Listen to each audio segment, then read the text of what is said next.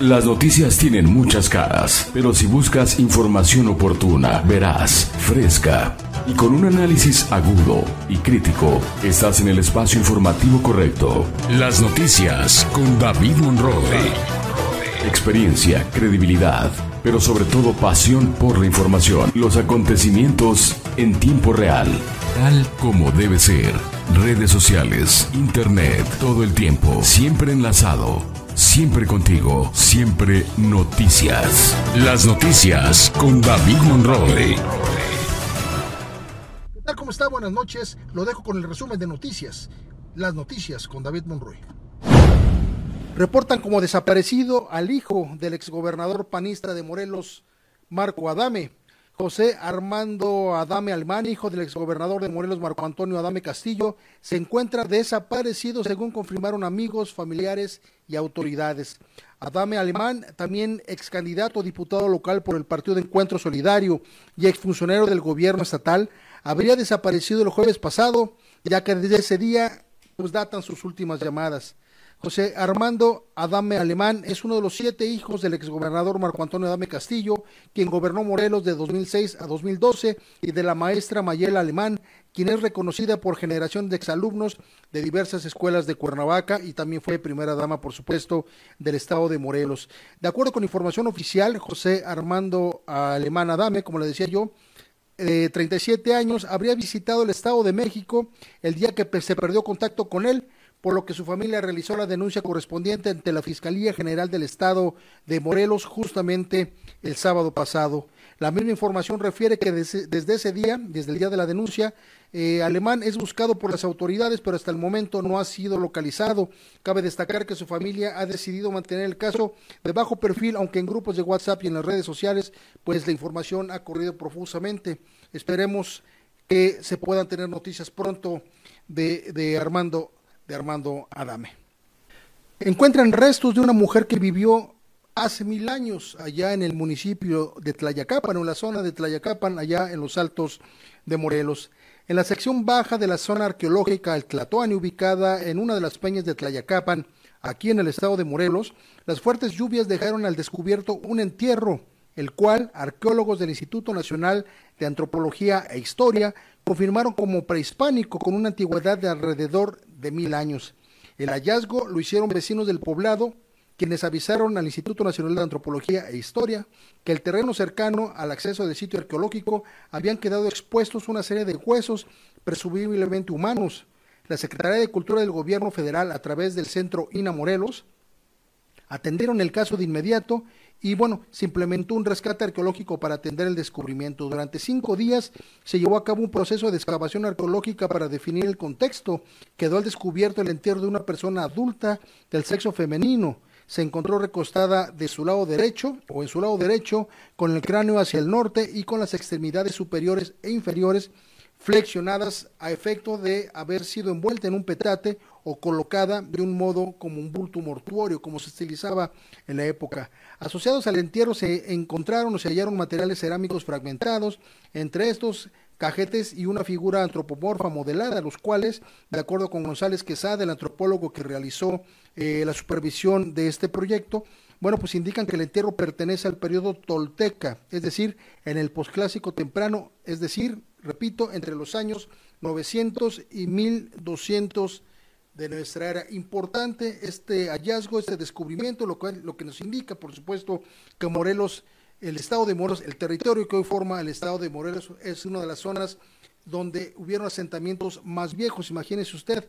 del tiempo de los toltecas, si esta mujer tiene mil años de haber sido enterrada, bueno, pues la conquista de este país fue en 1521, estamos hablando que todavía 500 años antes de la llegada de los españoles a México, esta mujer ya había sido enterrada en ese lugar, lo que nos abre la dimensión de lo que representa entender la historia de nuestro país, lo rica que es la historia y por supuesto lo importante que es conocer nuestras, nuestras raíces. Bien, y en más información también generada después del mediodía en la ciudad de Cuernavaca, más bien en la ciudad de Cuautla, Morelos, lo que, bueno, pues puso a girar a los medios de comunicación después de las 2 de la tarde, allá en Cuautla, en la colonia de los Manantiales, el exalcalde de Cuautla, Raúl Tadeo, Nada, Raúl Tadeo Nava, disculpe usted, fue detenido por elementos de la Fiscalía eh, Anticorrupción del Estado de Morelos por el delito de peculado por varios millones de pesos. Aún no se conoce exactamente la cantidad exacta por la que este hombre fue detenido, sin embargo, bueno, pues como usted sabe, Raúl Tadeo Nava, exalcalde de Cuautla, exmilitante del PRD y después militante del PT, que buscó ser candidato a diputado federal, bueno, pues ya tenía eh, sobre sí otra orden de aprehensión en 2021 por una circunstancia similar, si no es que es por la misma.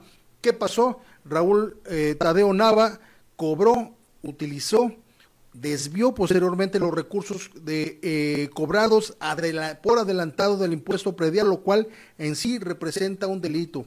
Cobró por adelantado el dinero de los impuestos del predial y luego los dedicó a otra cosa. Probablemente no significa que se lo haya quedado él, pero sí lo desvió para otras cosas para lo que no era. Eso es un delito llamado peculado y hoy, hoy fue detenido allá en Cuautla, me dicen algunos informantes en la región que Raúl Tadeo Navas se encontraba dispuesto a comer en un restaurante allá en la colonia de los manantiales de Cuautla cuando le llegaron los elementos policíacos y fue detenido ahí enfrente de los comensales. En este momento, lo que le estoy hablando, Raúl Tadeo Navas seguramente está siendo trasladado al penal correspondiente y seguramente al Centro Estatal de la Adaptación Social, donde seguirá su procedimiento. Vamos a ver qué determina el juez posteriormente, si este delito, si no es considerado grave, probablemente le den el beneficio de salir bajo fianza. No sé, le estoy especulando, no conozco precisamente la ley, sin embargo, ya se ha detenido y su suerte está en manos de un juez que determinará en las próximas horas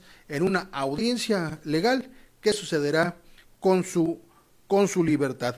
Hemos buscado al presidente municipal de Cuautla, al señor Rodrigo Arredonde, para que nos diera una versión con respecto a esto. Se encontraba una reunión y muy probablemente tendremos su versión, su entrevista o su punto de vista con respecto a esa detención por el peculado cometido contra el municipio, contra el ayuntamiento de Cuautla. Mientras tanto, esta es la información. Raúl Tadeo Nava ha sido detenido la tarde de este martes. Y bien, y en más información también muy importante para el Estado de Morelos, hoy la Suprema Corte de Justicia de la Nación determinó invalidar, así como lo escucha usted, invalidar el presupuesto 2023 eh, confeccionado por el gobierno, más bien confeccionado unilateralmente por el Congreso del Estado de Morelos, este presupuesto que marcó pues el pináculo de la confrontación entre los diputados con el gobernador del Estado Cuauhtémoc Blanco. ¿Qué pasó? En su momento, eh, el gobernador del estado, el Ejecutivo Estatal, envió al Congreso del Estado, como debe ser legalmente cumplido, el, la propuesta de presupuesto 2023. Cuando llegó a manos de los diputados, los diputados le hicieron y le deshicieron, le recortaron a este presupuesto y bueno, hicieron lo que ellos quisieron. Su argumento de los diputados fue Querían amarrarle las manos al gobernador, eso decían los diputados, eso decía el presidente de la Comisión de Hacienda, Agustín Alonso, decían que eh, el presupuesto debía ser repartido de mejor forma, de tal manera que ellos le metieron mano, el gobierno del Estado trató de intervenir para poder ajustar algunas cosas, ellos no lo permitieron y ahí vimos eh, pues la crisis del tema de las placas, de ahí vimos la crisis en el tema del agua por la falta de recursos, por la unilateralidad con que los diputados actuaron, recortaron y tasajearon. Pero lo más grave de todo eso, lo más grave de todo esto no fue lo que le estoy platicando, sino lo inmoral de este reparto que realizaron los diputados. Solamente les dieron eh, dinero para obra pública a tres municipios, tres municipios que están en las manos de los partidos que gobiernan, pues justamente los partidos que eh, de los que forman parte estos partidos, el PRI, el PAN, Movimiento Ciudadano y Nueva Alianza, y también algunos de los familiares de estos diputados que, como sabemos, en Yecapixtla, en Yautepec y por supuesto en Cuernavaca, aquí, eh, por supuesto, por cuestiones de carácter político, porque bueno, Cuernavaca siendo, este, estando en poder del Partido Acción Nacional, bueno, pues lo consideran como la joya de la corona rumbo al 2024. Bueno, pues en medio de todo esto que le estoy platicando, los diputados quitaron dinero propuesto por el gobierno para los municipios y ellos, ¿qué cree que hicieron? Bueno, ellos se crearon un fondo, un fondo económico, es increíble esto, un fondo económico para ellos hacer obra en los municipios, para ellos acudir a las regiones, a los municipios, a hacer obra como si fueran presidentes municipales, lo cual, bueno, pues representa, si no una, una ilegalidad, bueno, pues ellos no están para hacer obra, ellos están para legislar Y bueno, usted sabe todo lo que ha pasado en los últimos meses con los diputados, qué ha pasado con el fiscal, qué ha pasado con el presupuesto. Y hoy la Suprema Corte de Justicia de la Nación, después de una controversia constitucional impuesta o interpuesta por el Ejecutivo Estatal, hoy hoy la Corte le da la razón al gobierno del Estado de Morelos y dice, no, ese presupuesto no solo está mal, sino también violó los procedimientos legales. Vamos a escuchar lo que dijo el resolutivo de la Suprema Corte de Justicia de la Nación este mediodía. Propuesta del proyecto cinco votos en, en, contra, de los cuales cuatro precisan estar por la invalidez total y reviviscencia y un voto en contra. Ministro Saldívar. Presidenta, para efecto de destrabar el tema, voto a favor de la propuesta del proyecto, con un voto aclaratorio. Gracias. Gracias a usted. Eh, sería con el proyecto modificado. Sí, exactamente. Sí. Invalidez parcial. Sí. Gracias. A usted. de seis votos a favor de la propuesta modificada quedaría así decidido este asunto. ¿Tuvo algún cambio en los puntos resolutivos? Sí, señora ministra presidenta.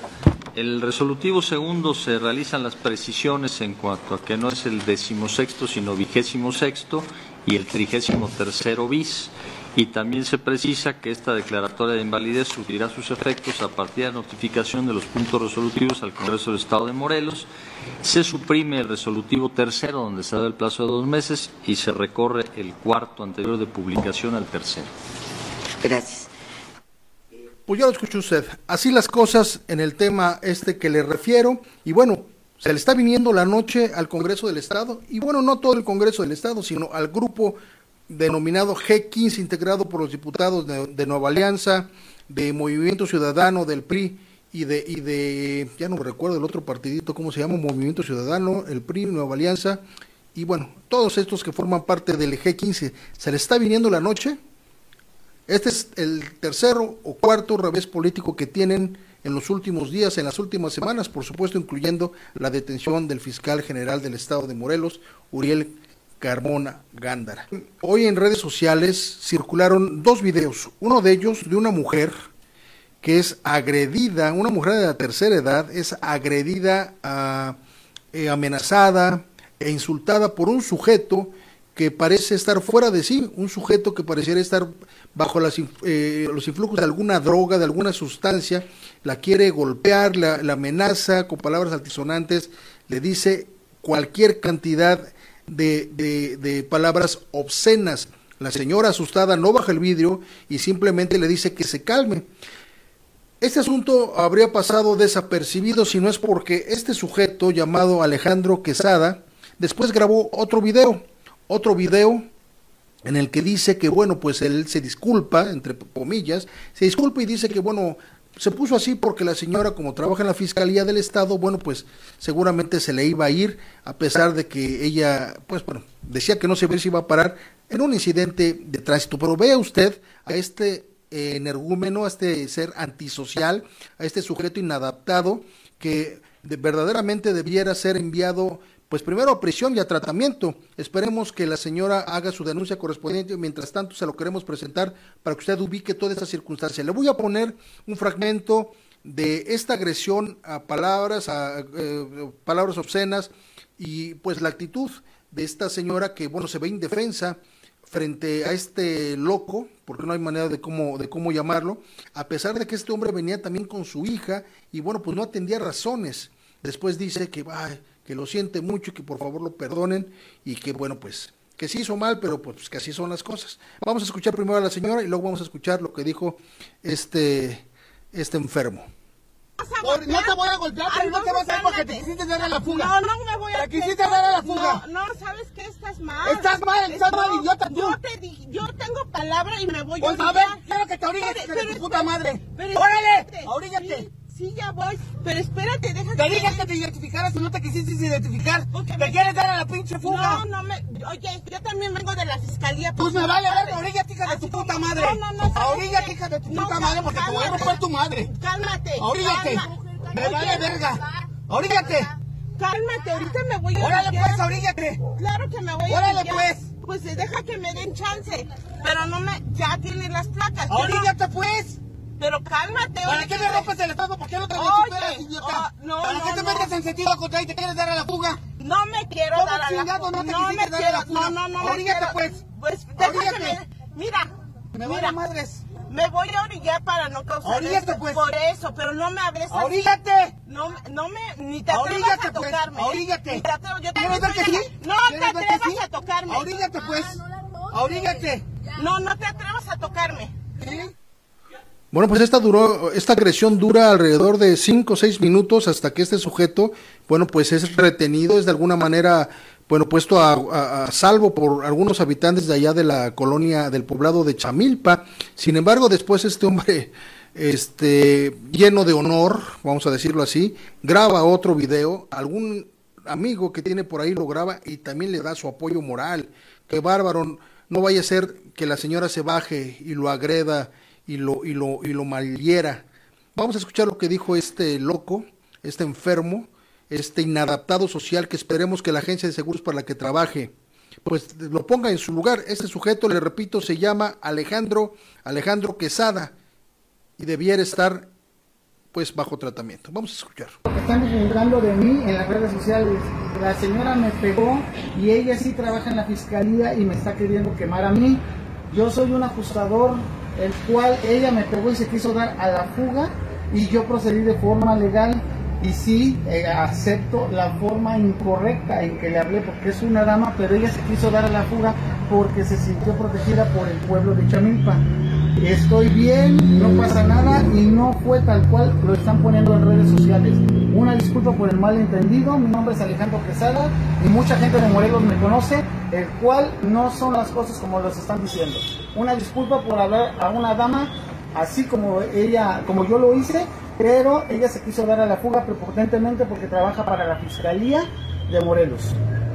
Sale amigos, este amigo pues la verdad yo lo conocido bien recto, la verdad, es amigo de nosotros, es el que nos hace, ahora sí que ha ido a los siniestros en los seguros, nos ha asesorado, nos ha asesorado, la verdad, y ahora sí que, pues mi respeto para este cuate, yo también ahorita que lo vi dije se puso bien loco, pero pues sí, ya ven que los de la fiscalía se sienten otra madre, intocables, y cualquier pendejo que trabaja en gobierno se siente chomano, Y mi acuérdense. error- Y mi error es andar portando esta cosa mi cédula de ajustador, que lo tienen todos los de la Guardia Nacional o, para- o los de tránsito para ajustar, nada más.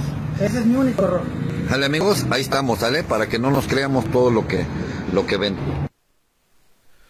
Pues yo hablo yo, a este tamaño de imbécil, porque no hay otra manera de llamarlo, este enfermo, este inadaptado. Ojalá que las autoridades metan mano, inicien la denuncia correspondiente y este sujeto sea llevado a donde tiene que estar, tras las rejas y bajo tratamiento. Ahora resulta que todo el mundo lo conoce en Cuernavaca. Bueno, pues si lo conocen en Cuernavaca seguramente nos darán muy buenas opiniones.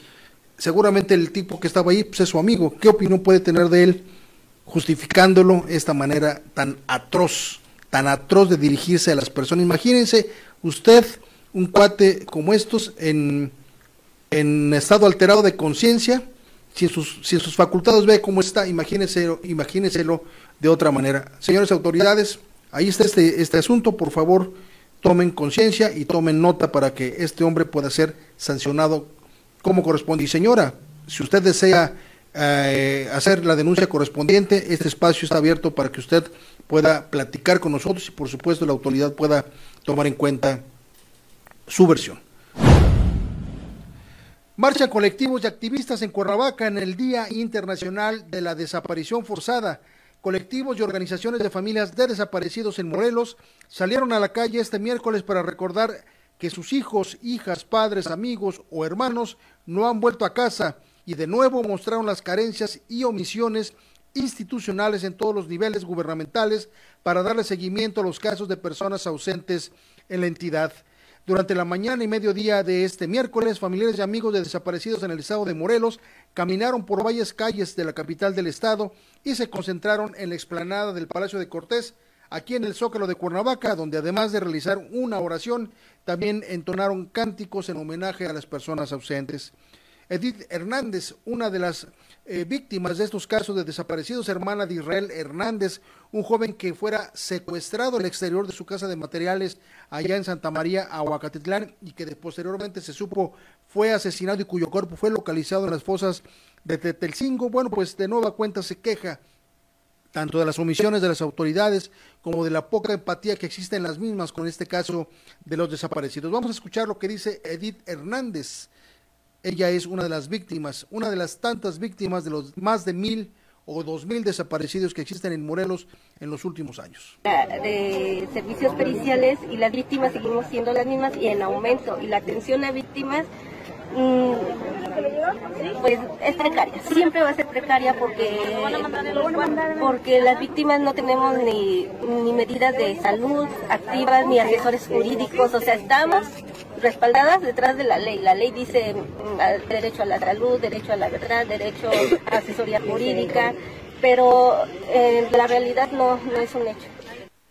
Bien, pues esa es la queja justamente de los familiares de las personas que han desaparecido, la mayoría de ellas, bueno, pues han sido asesinadas, víctimas en muchos de los casos del tema delincuencial, del crimen organizado, que independientemente de lo que suceda, son víctimas de estas circunstancias en las que estamos viviendo en este país y en este estado. Mire, con datos de la Comisión Estatal de Búsqueda, del estado de Morelos, hasta el día de hoy existen 2.260 personas desaparecidas en la entidad, de las cuales 1.327, es decir, el 59%, han sido localizadas en cualquiera de las circunstancias, muchas de ellas, por supuesto, a través, bueno, de estas investigaciones y, por supuesto, en calidad de, bueno, de esas desapariciones acaban siendo, pues, eh, acaban siendo asesinadas.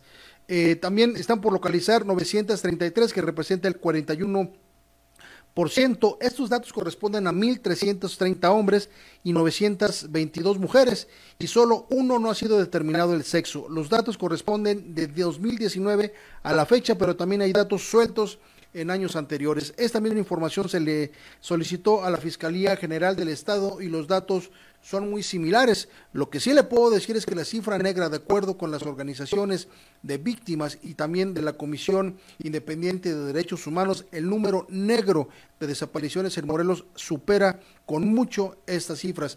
Yo creo que la última vez que entrevistamos a la gente de la Comisión de Derechos Humanos, este tema de las desapariciones rebasa las 3.000 en el estado de Morelos y no le estoy exagerando. De 2012 a la fecha este número se ha incrementado brutalmente por todo ese tema de la delincuencia organizada que hemos visto a lo largo del país y constantemente, si no es que todos los días conocemos de casos de personas desaparecidas.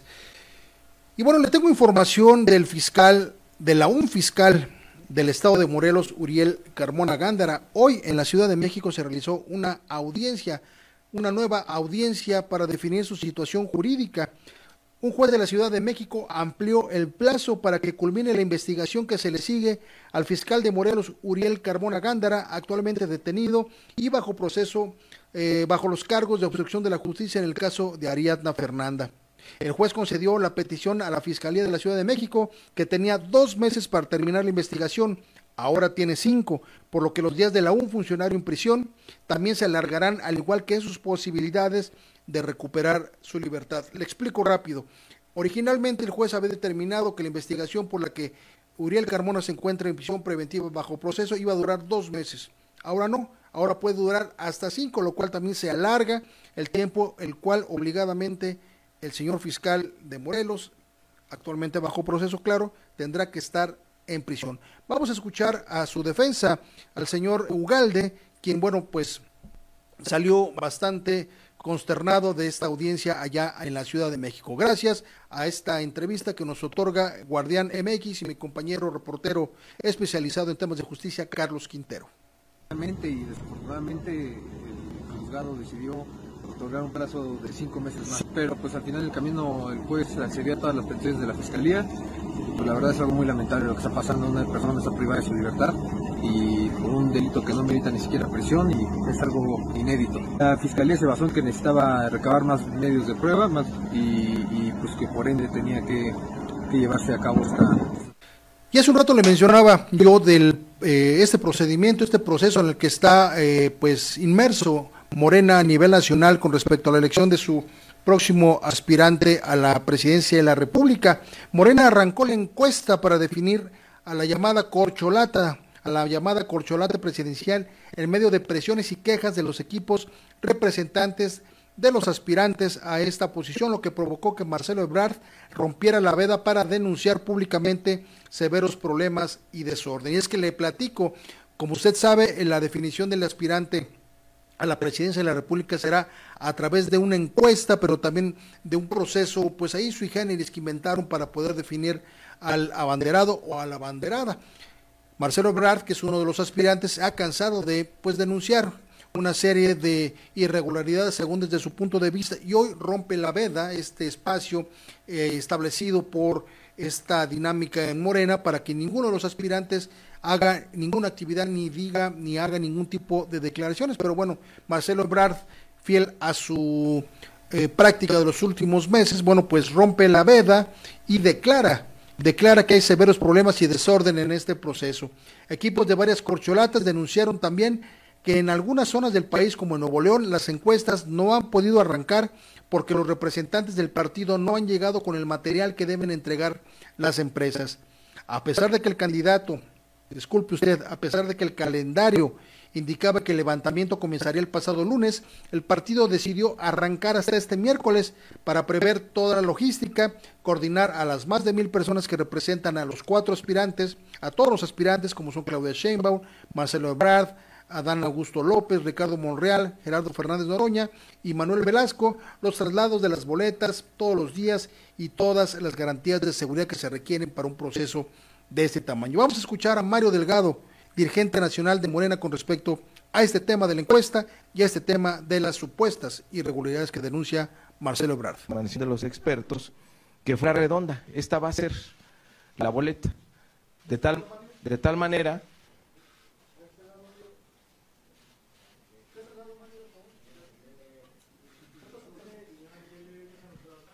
¿Por qué redonda? Porque al entregársela al ciudadano, la ciudadana, pues no hay ningún tipo de sesgo que si estuviera impresa por la ubicación del nombre, si es alfabético, si es el nombre completo, si podría desatarse polémica en torno a eso. Entonces, los expertos en encuestas nos dijeron, pues hagan la redonda y así pues no hay ninguna posibilidad de sesgo. La boleta está impresa en papeles de seguridad, tiene distintas medidas visibles y no visibles, tienen un folio único, tienen un código QR. Estas boletas al inicio de cada jornada van a ser firmadas atrás por los representantes de los eh, aspirantes. Bueno, pues bla, bla, bla, bla. Mientras tanto, el proceso interno de Morena avanza con algunas quejas, con algunas eh, algunos señalamientos. Vamos a ver qué resulta en este tema. Recupera la Guardia Nacional camión de pasajeros de estos eh, camiones de lujo que había sido robado por estudiantes de la normal rural de Amilcingo.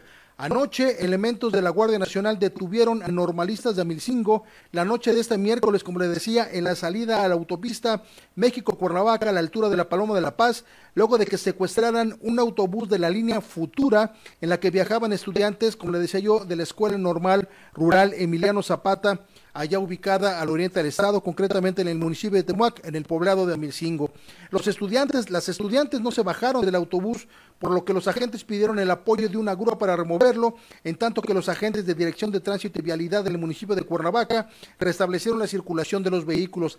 Es, es para señalar, es decir, cabe destacar que los propios pasajeros del autobús Futura llevaron a cabo el reporte de que personas encapuchadas habían bajado para poder llevarse el autobús y al chofer. Hasta el momento no hay pronunciamiento oficial de las autoridades y tampoco se ha revelado el número de normalistas detenidos, si es que fueron detenidos. Quiero informarle que las noticias se puso en contacto con la gente de la Fiscalía General de la República, con la Fiscalía General del Estado de Morelos y de la Comisión Estatal de Seguridad y esos estudiantes estas estudiantes no fueron detenidas específicamente o al menos no fueron puestas a disposición del Ministerio Público ni del ámbito local ni del ámbito federal, pese a los delitos cometidos que son pues ataques a las vías generales de comunicación y por supuesto el robo de un autobús de carácter federal del Servicio Público Federal.